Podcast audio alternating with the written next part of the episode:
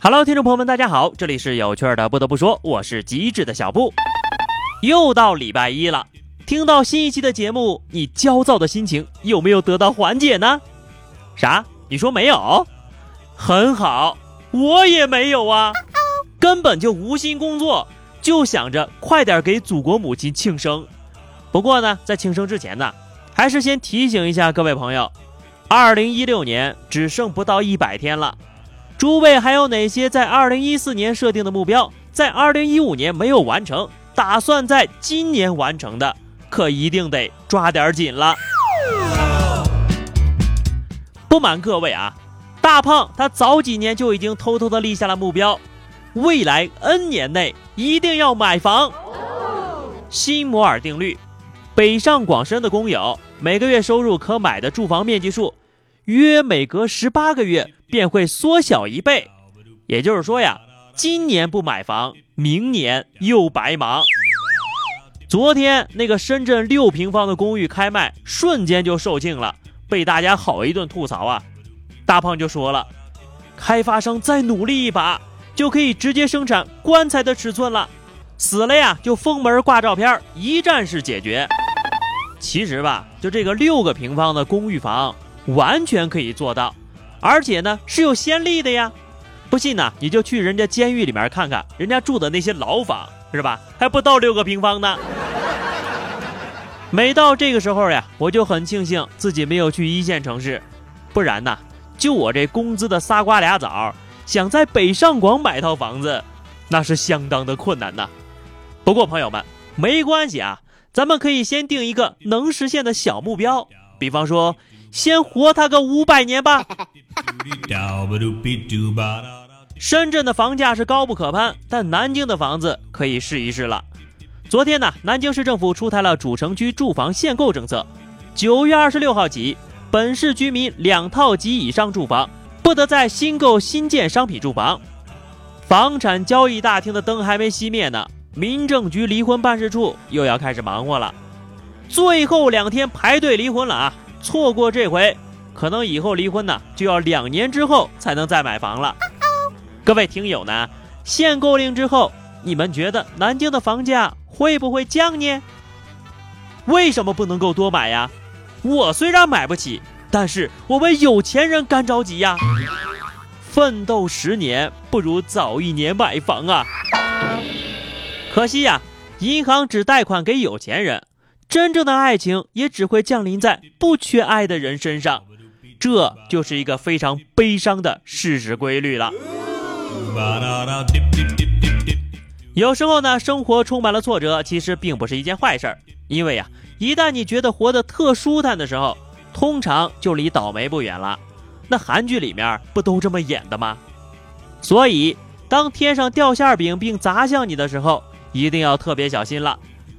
今年八月份，北京老人宋英接到了电话，说是公司回馈客户免费旅游。老人心说闲着也是闲着啊，就随一家保健品公司到了房山六渡桥度假村。两天下来呀，宋英跟同团的不少老人一样，花了超过万元购买保健品。他们并不知道的是，从一开始的电话邀约就是陷阱。保健品公司从网上以两毛到一百元不等的价格买来老人的资料。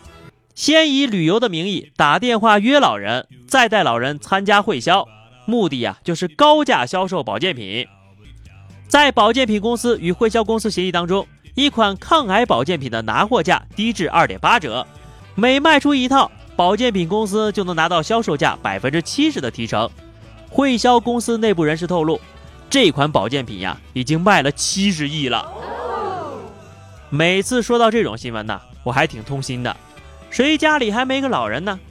爷爷奶奶在菜市场里贵点的菜都舍不得买，却花大价钱买这些破烂儿。告诉他们被骗了，怕他们难过；不告诉他们，又怕再被骗。其实呀，老人主要是孤独，要是有人陪他们聊天，带他们散心，保健品公司来电话的时候，有个人在身边能提个醒儿，哪怕老人在出门旅游前能跟子女们商量一下，也就没那么容易被骗了。下面要说这一大姐呀，来势汹汹，就是下场有点囧。近日，北京一家理发店，一名自称 VIP 的美少妇，为了坐得离空气净化器近一点儿要求与邻座的客人调换座位，遭到拒绝之后呢，少妇声称要出一万块买这个座位，不幸再次遭拒，于是愤而拿钱砸向这位客人。当店老板赶来劝解的时候呢，少妇竟声称要出两百万把这个店买了，并勒令老板立即把邻座客人赶出去。大姐，你疯了吧？两百万想在北京买一家理发店，你也是想太多了呀。不过呀，我相信真的有人就是这样有钱嘚瑟，比如楼下的这位小朋友，启蒙的就有点早了。上礼拜六，一家培训机构正在上涂鸦体验课，已经开课二十分钟了。一个迟到的三岁小女孩走到老师跟前说：“阿姨，我要上课。”老师告诉她不能影响其他小朋友上课，只能约下次了。小女孩却大声说：“阿姨，我有钱。”老师解释：“有钱也不行啊。”小女孩走了出去，没两分钟又回来了，再次声明：“老师，我很想上课，我有钱。”再次被拒绝之后，小女孩才愤愤地离去。围观的小朋友家长都非常的惊讶，但老师表示呀，每个月都会遇到这样的孩子。每当自己的愿望得不到满足时，他们就会说自己有钱，或者爸爸妈妈有钱。这现在的家长对孩子的教育都这么豪放了？不得不说呀，还是世界变化快呀。想起我小时候啊。每回想买什么东西被拒绝的时候，我的爸妈都会这样跟我讲：“啊，等你以后挣了钱自己买啊。”当时我的心里就各种不平衡，嘿，你当我是挣不来钱还是咋地？结果还真是挣不来钱。唉，越说越难过，都是眼泪呀。就这样吧，那么以上就是今天节目的全部内容，下期节目我们再见，拜拜。